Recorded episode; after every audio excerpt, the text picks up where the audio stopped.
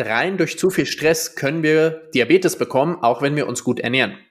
Weil Cortisol bereitet uns für Kampf oder Flucht vor. Kampf oder Flucht braucht Energie, also mobilisiert Cortisol ja Stress ähm, und dadurch auch Blutzucker.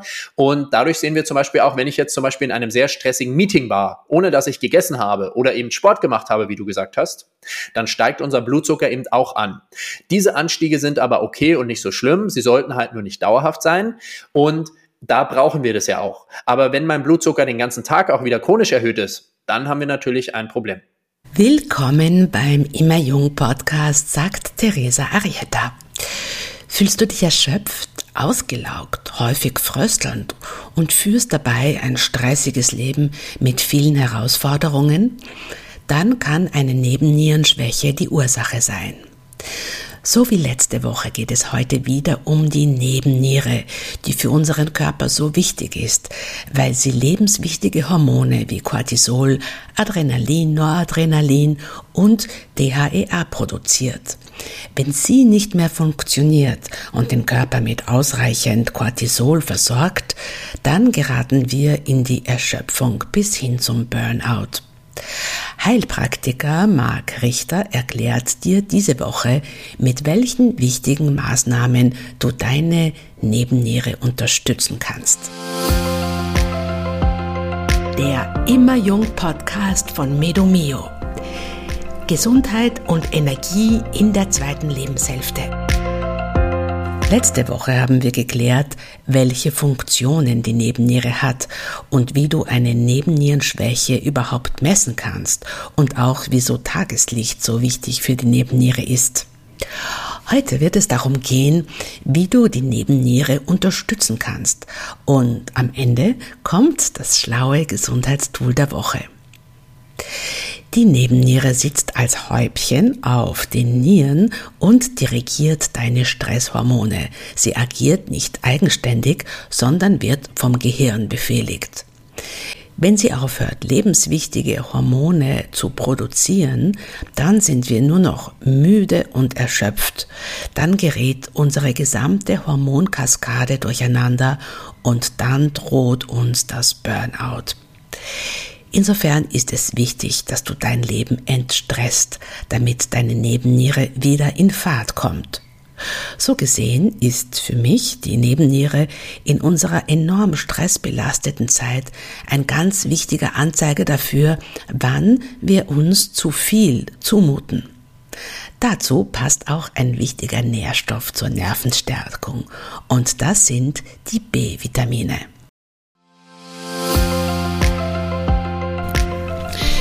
Dieser Podcast wird dir präsentiert von Victilabs, dem deutschen Hersteller hochqualitativer Nährstoffe.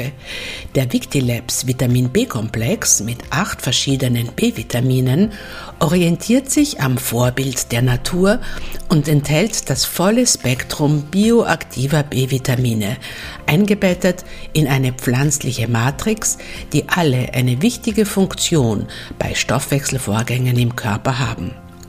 Du erhältst den Vitamin B-Komplex in der lichtgeschützten Braunglasflasche.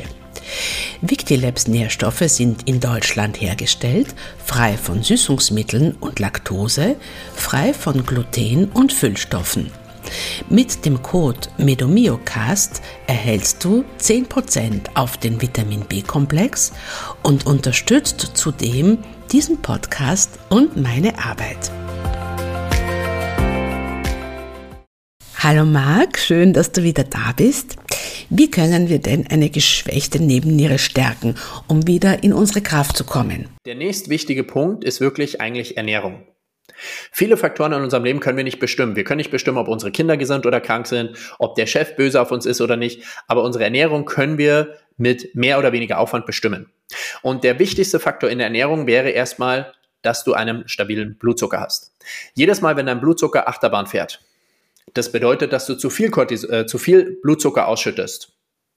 Dann muss deine Nebenniere das gegenregulieren. Und auf einen zu hohen Blutzucker folgt immer eine, ja, ein Abfall, weil dein Körper reaktiv zu viel Insulin ausschüttet und du hast dann eine Unterzuckerung. Und diese Unterzuckerung wird jedes Mal auch durch die Nebennieren aufgefangen. Die dann in dieser Unterzuckerung einfach auch wieder Cortisol oder Adrenalin ausschütten, damit der Blutzucker wieder ansteigt. Und das ist natürlich eine Belastung für deine Nebennieren, die du andauernd hast, die du relativ einfach erstmal kontrollieren kannst, indem du auf einen stabilen Blutzucker achtest. Da können wir gleich mal drüber sprechen, was man da machen kann. Für manche Leute, die da gar kein Gefühl zu haben, gibt es natürlich diese ähm, Blutzuckersensoren, die man sich da in den Arm einsetzen kann für zwei Wochen und dann kann man immer mit der App seinen Blutzucker überprüfen und wirklich nach jeder Mahlzeit oder nach jeder Situation schauen, wo ist mein Blutzucker gerade.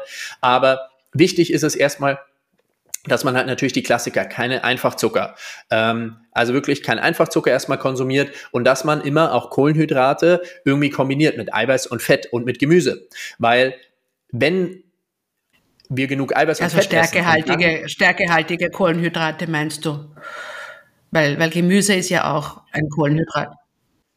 Genau, also ich meine jetzt erstmal so komplexe Kohlenhydrate wie Kartoffeln, Süßkartoffeln, dass wir die essen mit Eiweiß und Fett, weil dann einfach dieser Blutzuckeranstieg abgepuffert wird und dadurch reaktiv wir auch nicht unterzuckern und dadurch entlasten wir die Nebenniere sehr, sehr stark rein mit unserer Ernährung, dass wir regelmäßig essen. Auch Fasten empfehle ich zu Beginn bei einer Nebennierenschwäche nie, weil einfach immer, wenn du nichts isst, muss dein Körper Stresshormone ausschütten, um ja irgendwo Energie herzubekommen. Und das ist einfach ein Stressor, den wir zu Beginn nicht brauchen. Und deswegen sage ich meinen Patientinnen, bitte mindestens dreimal essen, wenn nicht sogar zu Beginn fünfmal am Tag essen mit Zwischenmahlzeiten aber bei jedem Zwischensnack auch immer darauf achten, Eiweiß, Fett mit Kohlenhydraten kombinieren. Und dann wollen wir uns ja auch an der natürlichen Cortisolkurve wieder orientieren. Das bedeutet, Kohlenhydrate helfen uns eher, Cortisol zu senken weil einfach über Insulin ist ein Gegenspieler von Cortisol. Das heißt, zum Frühstück möchte ich meine kleinste Kohlenhydratportion haben am Tag, damit mein Cortisol hoch bleibt. Am Abend hingegen möchte ich meine größte Portion Kohlenhydrate haben, damit ich helfe, über Kohlenhydrate meinen Cortisolspiegel zu senken. Mittags moderat. Und dann orientiere ich mich noch individuell, wenn ich jetzt eine Patientin habe, die früh schon sehr, sehr gestresst ist, sehr viel Cortisol hat, gebe ich dir zum Frühstück ein bisschen mehr Kohlenhydrate. Wenn aber früh eher die Leute sagen, ich komme nicht aus dem Quark, ich bin super müde, dann kriegen die früh vielleicht auch gar keine Kohlenhydrate, nur Eiweiß und Fett. Und dann aber am Abend gibt's Kartoffeln, Süßkartoffeln zu den Hauptmahlzeiten, zu Gemüse dazu, um da den Cortisolspiegel dann runterzubekommen. Und so kann ich auch diesen zirkadianen Rhythmus über Kohlenhydrat-Eiweißverteilung unterstützen. Wenn ich eben in dieser Nebennierenschwäche bin, dann sollte ich in der Früh Low Carb bis also gering, also vielleicht ein ganz, ganz bisschen Kohlenhydrate einbauen oder vielleicht zur ersten Mahlzeit früh gar keine Kohlenhydrate einbauen und erst dann so um 10, 11 oder zum Mittagessen das erste Mal Kohlenhydrate mit einbauen. Weil zu viel Kohlenhydrate, also wir reden jetzt von stärkehaltigen Kohlenhydraten, ne? die die Nebenniere belasten, weil sie einen, weil stärkehaltige Kohlenhydrate einen Blutzuckerpeak auslösen. Oder weil einfach auch Kohlenhydrate allgemein über Insulin Cortisol reduzieren können. Und wenn ich früh eh schon nicht so viel Cortisol habe und müde bin, dann möchte ich nicht über Kohlenhydrate das Cortisol weiter reduzieren. Dann möchte ich ja früh das erstmal hochlassen. Das heißt, einerseits möchte ich immer einen stabilen Blutzucker haben, um meine Nebennieren nicht zu belasten. Andererseits kann ich einfach über die Menge der Kohlenhydrate auch mit einem stabilen Blutzucker Cortisol reduzieren, indem ich mehr Kohlenhydrate im System habe. Deswegen möchte ich die größte Portion am Abend essen, weil abends ist es ja okay, dass Cortisol dann runtergeht. Das heißt, um den Blutzucker stabil zu halten, sollte ich auf stärkehaltige Kohlenhydrate weitestgehend verzichten oder sie eher gegen Abend hin essen? Eher gegen Abend hin essen und sie halt immer ausreichend mit Eiweiß, Fett und Gemüse kombinieren. Das bedeutet, wenn ich nur eine Kartoffel esse, werde ich einen sehr starken äh, Blutzuckeranstieg haben und dadurch einen Abfall.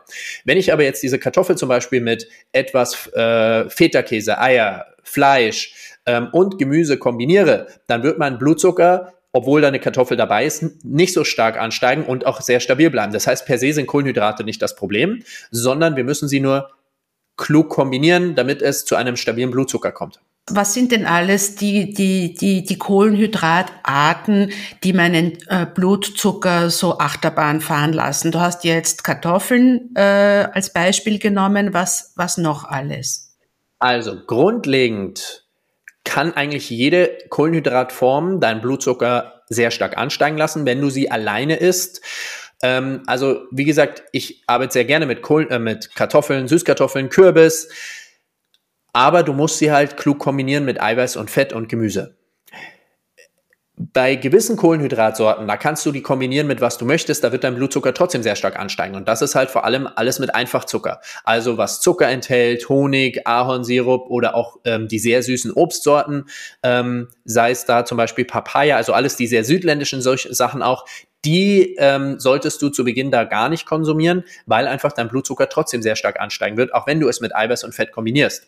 Aber grundsätzlich kann sonst jedes Kohlenhydrat, wenn du es nicht richtig kombinierst, wenn du sehr viel davon isst, ähm, dein Blutzucker sehr stark ansteigen lassen. Wie gesagt, Kohlenhydrate ist nicht das Problem per se, sondern wie wir es kombinieren und die Mengen zu welcher Uhrzeit. Wenn ich zum Beispiel auf mein deutsches Brot, meine Scheibe Brot nicht verzichten will, äh, dann sollte ich sie am besten, sollte ich das Brot am besten mit Käse oder Ei belegen und, und, und, und dick mit Butter bestreichen. Zum Beispiel.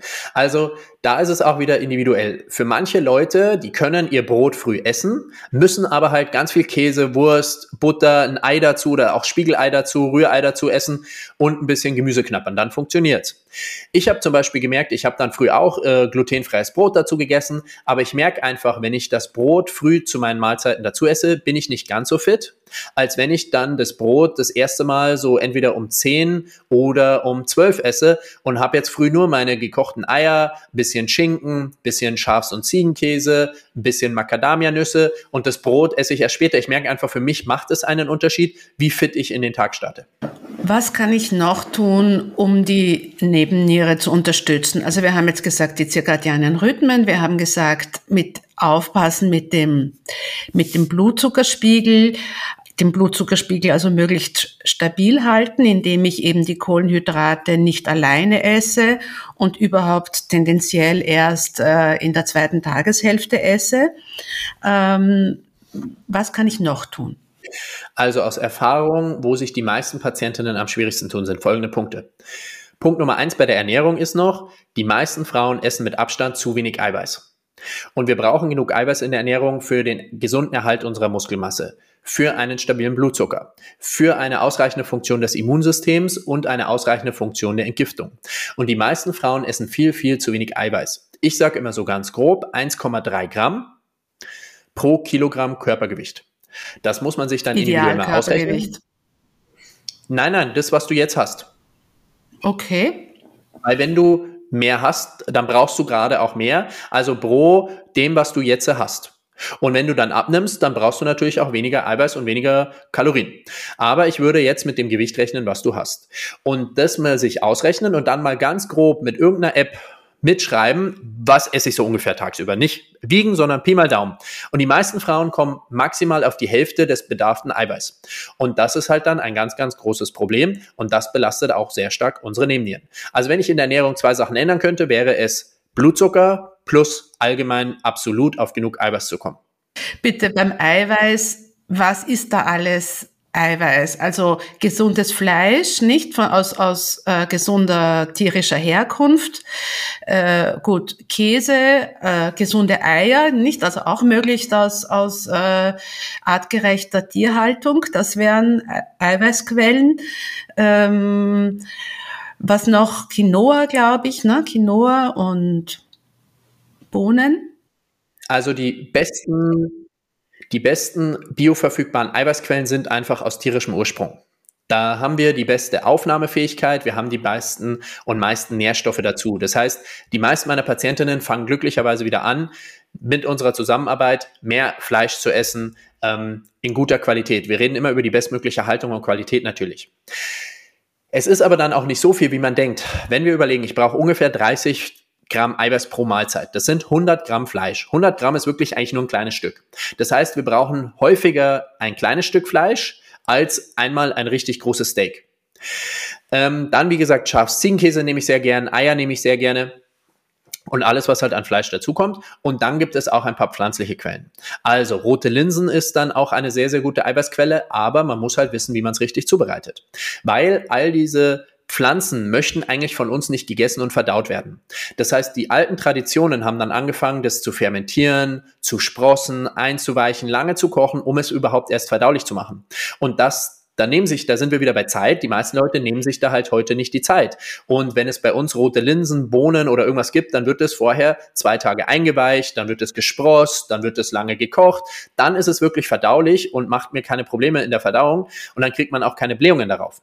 Und das ist halt das, wo ich sage, okay, da muss man halt dann zusätzlich wieder die Zeit in Anspruch nehmen, um das halt wirklich vorzubereiten.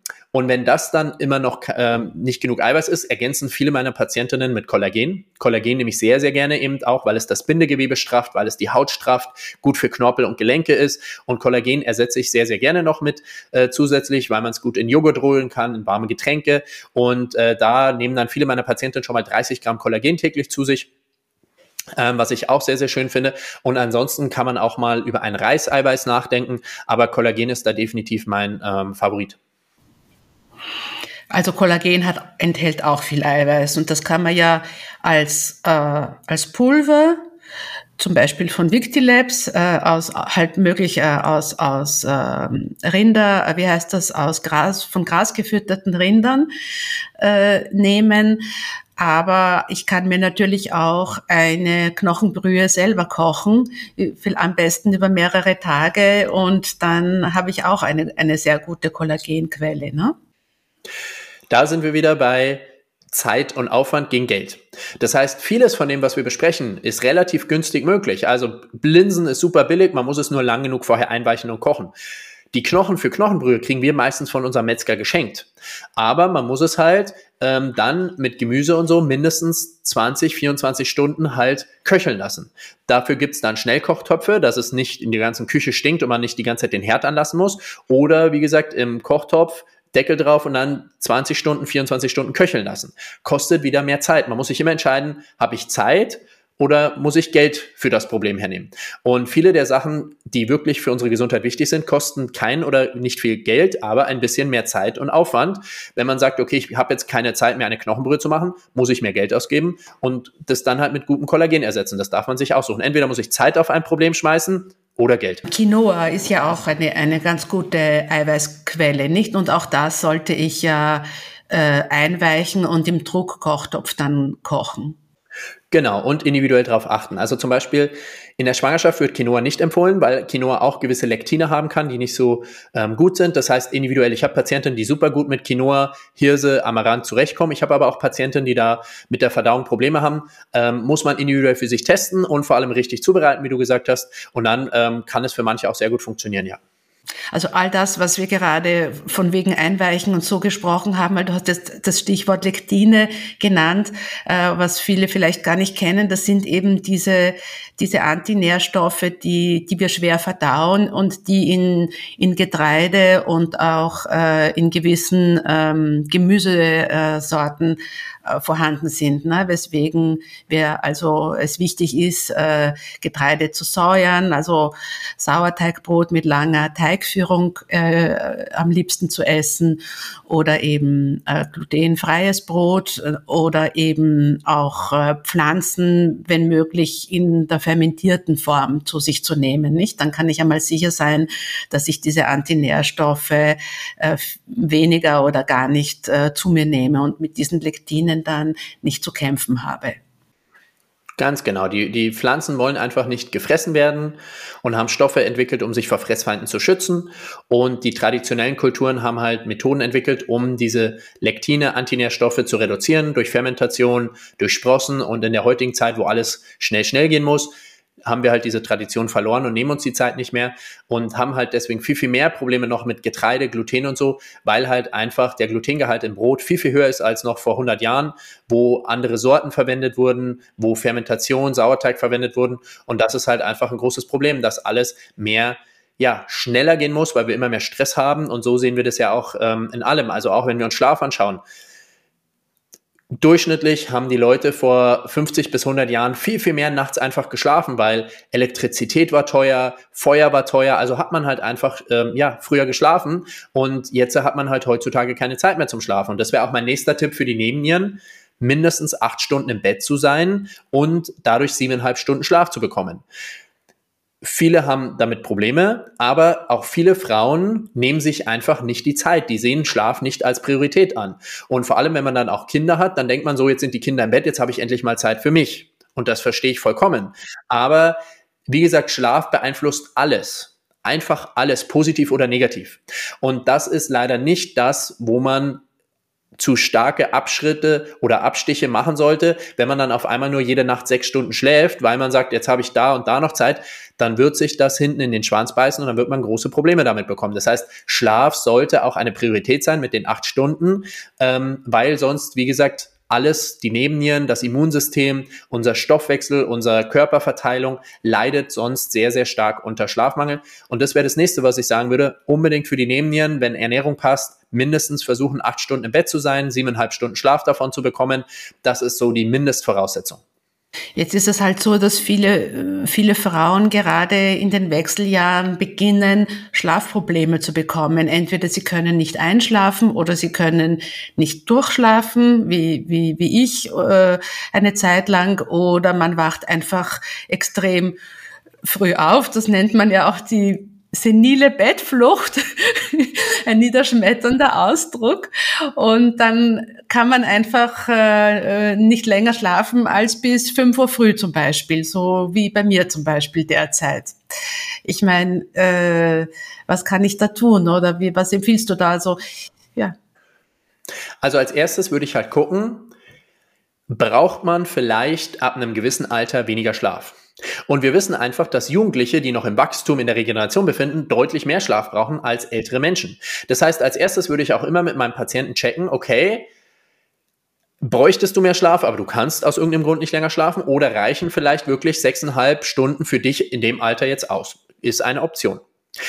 Und als nächstes würde ich natürlich sagen, alles, was wir bisher besprochen haben, also du musst halt noch konsequenter auf deinen zirkadianen Rhythmus achten. Du musst wirklich früh diese Lichtquelle abbekommen. Du musst früh einfach deine, deinem Zeitgeber so sehr signalisieren, jetzt musst du wach werden und du musst abends im Gegenteil genau das andere machen. Du musst halt wirklich Licht blocken, ähm, all auf diese Sachen achten, die wir bisher schon besprochen haben. Du musst darauf achten, einen stabilen Blutzucker zu haben, weil je älter man wird, desto sensibler reagieren wir auf die Sachen, die wir dann nicht mehr kompensieren können. Das heißt, alles, was wir besprochen haben, ist für die Menschen, die dann einfach oder für Frauen in den Wechseljahren Schlafprobleme haben, noch wichtiger umzusetzen, weil du nicht mehr so gut kompensieren hast. Das heißt, du musst immer einen stabilen Blutzucker haben, du musst früh dein äh, ja, Licht stimulieren und dich erstmal draußen bewegen. Du musst tagsüber auf einen stabilen Blutzucker achten, weil wenn du keinen stabilen Blutzucker hast, wird dein Blutzucker zum Beispiel nachts zwischen 1 und 3 Uhr abfallen, dann schüttet dein Körper, wie gesagt, Stresshormone aus, um den wieder hochzukriegen und dann wachst du zwischen 1 und 3 Uhr auf.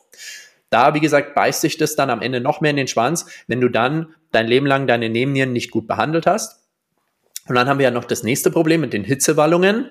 Das ist meistens einfach ein Adrenalinschub. Das war jetzt ein wichtiges Stichwort, das vielleicht viele nicht ganz, äh, nicht so schnell verstehen. Wenn, wie ist das in der Nacht mit dem, mit dem Blutzucker? Kannst du das bitte noch einmal kurz erklären? Also sagen wir, der, äh, der Blutzucker. Ich versuche mich daran zu halten, dass ich äh, Kohlenhydrate nicht alleine esse, äh, also komplexe Kohlenhydrate und einfache Kohlenhydrate, so ich es schaffe, gar nicht esse. Äh, kann wie kann das dann passieren, dass in der Nacht äh, ich äh, aus Gründen der Blutzuckerschwankung doch aufwache? Also, je besser du dich an diese Sachen hältst, die wir gerade schon besprochen haben, desto einfacher kann dein Blutzucker auch nachts acht, acht, Stunden stabil bleiben. Aber wenn dein Blutzucker einfach bisher Gewohnheit ist, gewohnt war, dass der die ganze Zeit Achterbahn fährt, hoch und runter, hoch und runter, dann macht er das nachts natürlich auch. Das bedeutet, wenn du tagsüber es schaffst, deinen Blutzucker stabil zu halten, wird er auch gegebenermaßen irgendwann nachts stabil bleiben. Dann haben wir wieder den nächsten Punkt. Progesteron stabilisiert auch unseren Blutzucker. Das bedeutet, wenn wir einen starken Progesteronmangel haben, fällt auch der Blutzucker nachts leichter ab. Das heißt, das ist so alles ja wie immer miteinander auch verbunden. Wenn ich jetzt mit Patientinnen gerade anfange zu arbeiten und die immer nachts so zwischen 1 und 3 Uhr aufwachen, dann sage ich den Leuten oder den Patientinnen, die sollen bitte noch auf Bayerisch sagt man so eine Art Betthupferl, also so ein Spätstück zu sich nehmen. Und das kann ähm, variieren, muss man für sich testen. Für manche reicht es einfach nochmal ein ganz, ganz wenig Fett ein Teelöffel Kokosöl, ein wenig Macadamianüsse.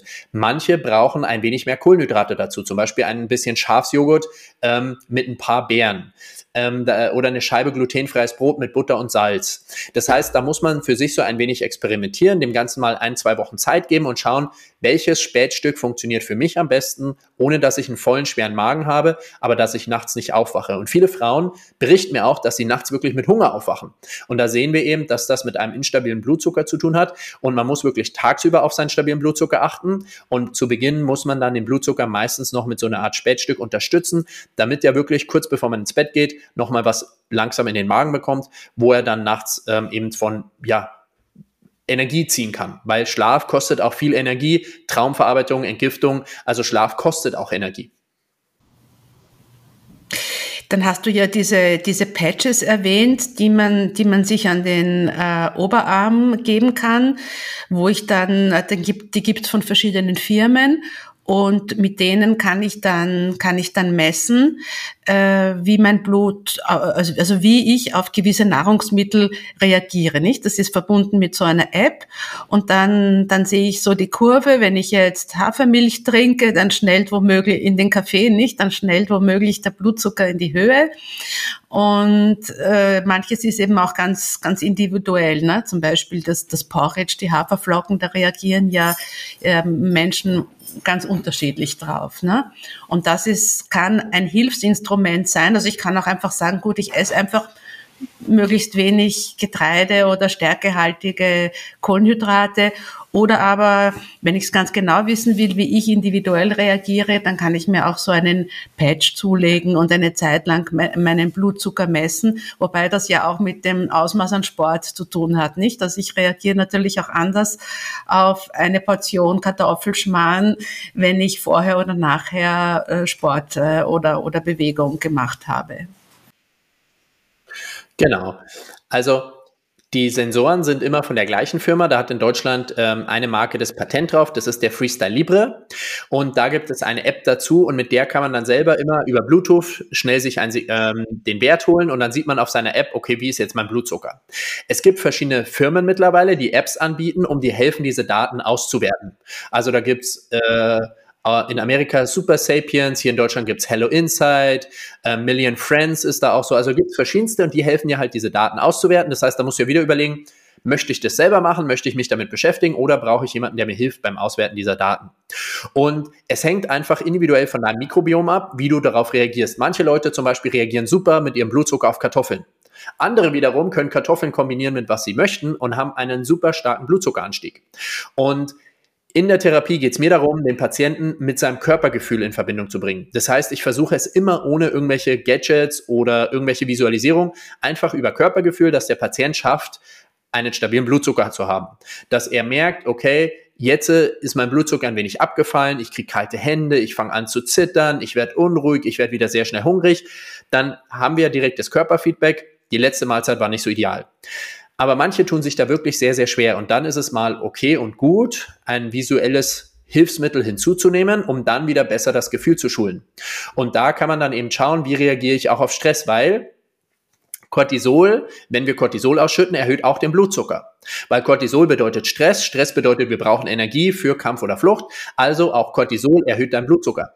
Das bedeutet, rein durch zu viel Stress können wir Diabetes bekommen, auch wenn wir uns gut ernähren. Weil Cortisol bereitet uns für Kampf oder Flucht vor. Kampf oder Flucht braucht Energie, also mobilisiert Cortisol ja Stress ähm, und dadurch auch Blutzucker. Und dadurch sehen wir zum Beispiel auch, wenn ich jetzt zum Beispiel in einem sehr stressigen Meeting war, ohne dass ich gegessen habe oder eben Sport gemacht habe, wie du gesagt hast, dann steigt unser Blutzucker eben auch an. Diese Anstiege sind aber okay und nicht so schlimm. Sie sollten halt nur nicht dauerhaft sein. Und da brauchen wir das ja auch. Aber wenn mein Blutzucker den ganzen Tag auch wieder chronisch erhöht ist, dann haben wir natürlich ein Problem. Gibt es auch Nährstoffe, mit denen ich meine Nebenniere äh, unterstützen kann? Also wir haben jetzt gesagt, der stabile Blutzucker und äh, der ausreichende Schlaf, wenn ich es hoffentlich hinbekomme. Äh, Gibt es auch Nährstoffe, die speziell auf die Nebennierenstärkung abzielen? Gibt es. Idealerweise sind wir wieder bei der Haarmineralanalyse, wird der Nährstoffplan ganz individuell an die Leute angepasst. Aber wenn wir jetzt erstmal sehr generell reden wollen, sind die folgenden Nährstoffe sehr, sehr wichtig für eine Nebenniere. Vitamin C, Magnesium, ausreichend Salzzufuhr, nehme ich jetzt mal als Supplement dazu über die Nahrung, ähm, Zink und vor allem eben die B-Vitamine. Das sind so, finde ich, meiner Meinung nach und was ich auch in der Haarmineralanalyse sehe, die wichtigsten Nährstoffe, wo viele Leute einen starken Mangel haben. Das ist jetzt natürlich eine sehr generelle Empfehlung. Damit könnte man mal gut starten. Individueller wird es, wenn man misst und eine individuelle Anpassung bekommt. Rhodiola? Also, ich habe mit allen Adaptogenen sehr gemischte Erfahrungen in der Praxis gesammelt. Manche Patientinnen reagieren sehr gut drauf, viele reagieren mit, weder gut noch schlecht. Einige reagieren auch sehr schlecht darauf. Das hat mit einigen genetischen Faktoren, mit der Qualität der Nährstoffe und so zu tun oder der Adaptogene. Adaptogene kommen auch meistens aus Asien, wo ich immer sehr vorsichtig bin mit Schwermetallbelastungen. Aber ich habe einfach sehr gemischte Erfahrungen damit gemacht. Deswegen setze ich sie von selber nicht ein. Wenn jetzt eine Patientin habe, die sagt, sie nimmt Rhodiola und das funktioniert wunderbar für sie, dann lasse ich es gerne drin. Ich von selber empfehle aktuell keine Adaptogene in der Praxis. Okay, Marc, jetzt haben wir so viel über, über die Stärkung der Nebenniere äh, gesprochen. Wenn, also wenn es mir gelingt sozusagen, dass ich die Nebenniere also wieder, kann, kann das dann so sein, dass sich meine Nebenniere wieder erholt, sagen wir mal so, wenn ich alle diese Maßnahmen äh, respektiere, also umsetze? Es ist ein Start. Also in der Praxis kommen natürlich schon meistens geschwächtere und kränkere Menschen zu mir und dann reicht es vermutlich nicht aus. Dann brauchen wir wirklich auch Therapie. Wenn es so einfach wäre, dann müssten sich die Leute ja nur Podcasts anhören ähm, und die Sachen umsetzen, dann bräuchte man ja keine Therapeuten. Ich sehe schon Faktoren in der Praxis, die wirklich Therapie brauchen, sei es Traumatherapie, sei es Arbeit mit dem Nervensystem, sei es, dass ich gewisse Sachen homöopathisch ausleiten muss, wo es schon wirklich Therapie braucht, wo das einmalige Schritte sind, die mal gegangen werden müssen parallel zu diesem gesunden Lebensstil mit einer guten Ernährung, guter Nährstoffversorgung, guten Lebensstilfaktoren wie Schlaf, Bewegung, nicht zu viel, nicht zu wenig, das ist das Fundament und dann baut darauf meistens bei kränkeren Menschen die Therapie auf.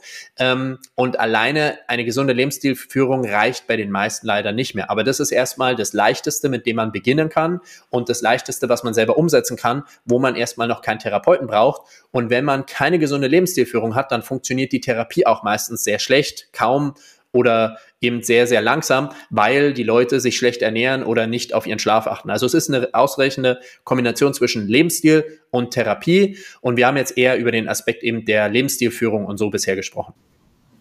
Das heißt, du kannst dann zusätzlich als therapeutische Maßnahmen äh, setzt du Homöopathie ein.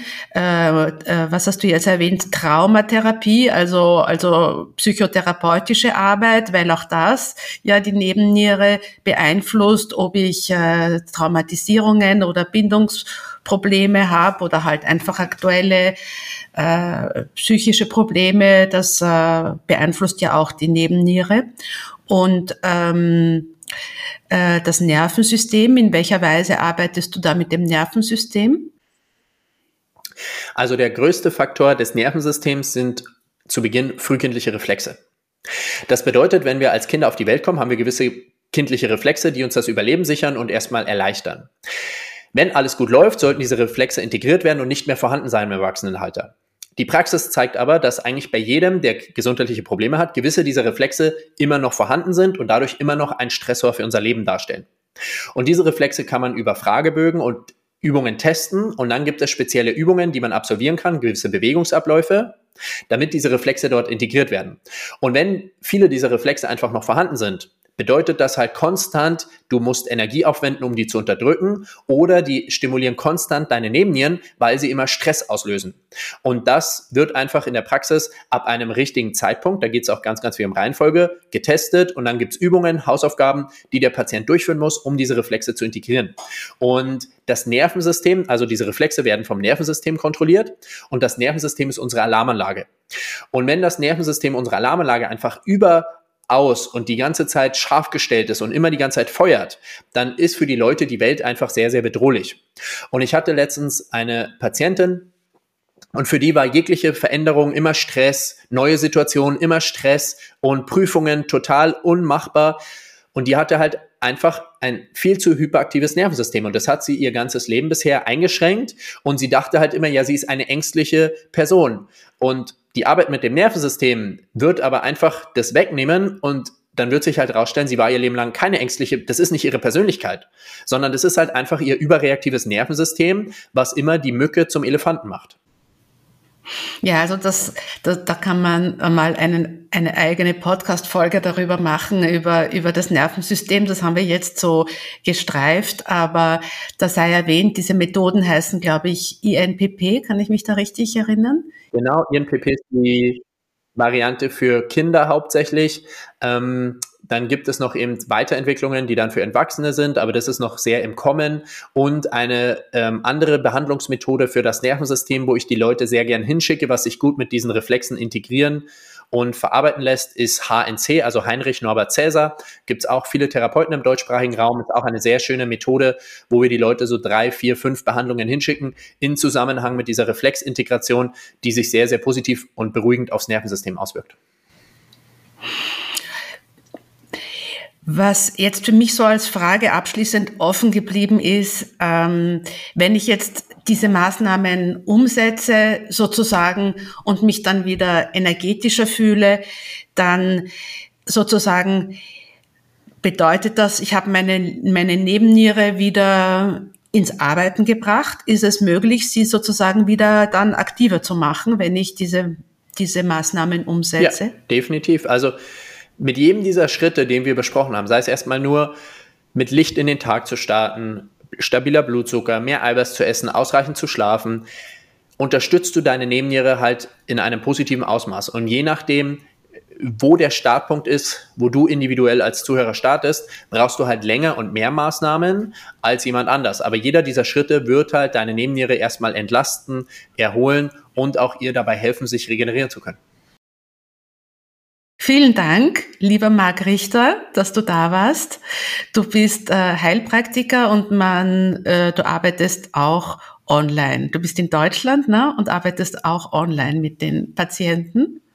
Genau, ich habe mittlerweile 95 Prozent aller Patienten online in ganz Deutschland oder auch ich habe Patienten in ganz Europa. Wir haben ja auch kurz gearbeitet, als du in Spanien warst. Das ist kein Problem. Das läuft mittlerweile alles online weil es eben darum geht, dass der Patient selber sein Leben verändert und ich nicht in der Praxis meinem Patienten heilen kann, sondern der Patient kann sich nur selber heilen und ich kann so ein bisschen Optionen aufzeigen, Wegen aufzeigen, ein bisschen vielleicht Händchen halten oder mal einen kleinen Arschtritt geben, aber heilen muss sich der Patient immer selber. Du hast ja auch einen eigenen Podcast, nicht den Hormon Connection Podcast und äh, das Besondere an deiner Therapieform ist wahrscheinlich, dass die, die Traumatherapie und eben die Arbeit am, am Nervensystem bei dir äh, immer integrierter Bestandteil deiner, deiner Therapie ist, nicht? Das ist ja schon was Besonderes. Die gibt nicht so viele äh, Therapiemethoden, die auch darauf Rücksicht nehmen.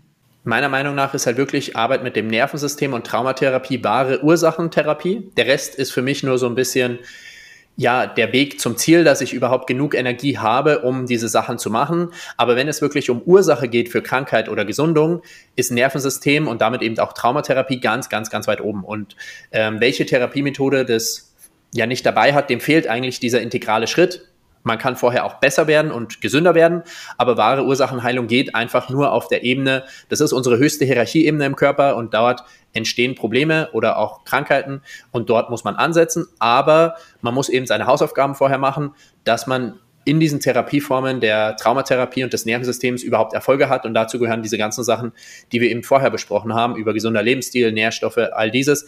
Sonst bringt die Arbeit mit dem Nervensystem nur geringere oder eben sogar vielleicht gar keine Erfolge, weil einfach die vorherigen Schritte nicht gegangen wurden. Vielen Dank, lieber Marc, dass du bei uns warst.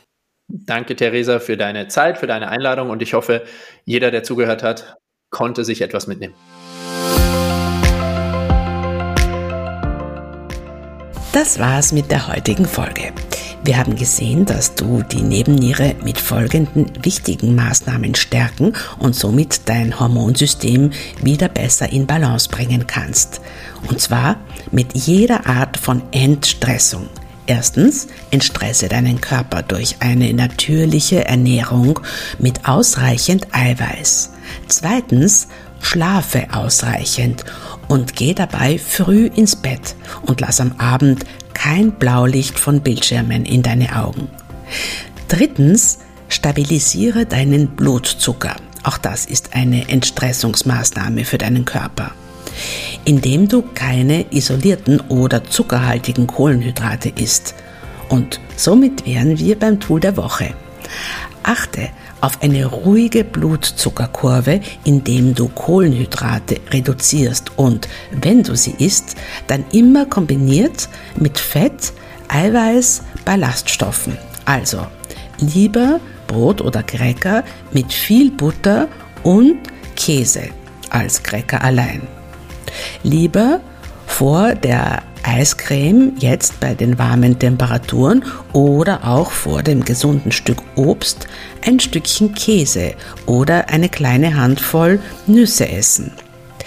Ich selbst bestreiche meine grünen Bananen, ich esse sie am liebsten unreif, wegen der resistenten Stärke und weil sie dann weniger zuckerhaltig sind. Ich selbst also bestreiche meine grünen Bananen neuerdings mit Nussmus oder mit Ziegenfrischkäse. Ein völlig neues Geschmackserlebnis. Wir haben den Nährstoff Vitamin B-Komplex erwähnt von unserem Partner Victilabs in bester deutscher Qualität. Mit dem Code MEDOMIOCAST gibt es 10% Rabatt. Wenn du meine Arbeit an diesem Podcast unterstützen möchtest, hinterlass gerne eine Bewertung auf Spotify oder iTunes. Folge dem Immer Jung Podcast auf Instagram und verteile doch deine Lieblingsfolge in deinem Netzwerk, damit möglichst viele Menschen von den wertvollen Informationen profitieren. Wenn du einen Wunschgast oder eine Anregung hast, freue ich mich sehr, wenn du mir schreibst unter teresa.medomeo.de. Alle Kontakte schreiben wir auch nochmal in die Shownotes, auch den Kontakt des heutigen Gastes, der Heilpraktiker Marc Richter. Bis zur nächsten Folge. Tschüss.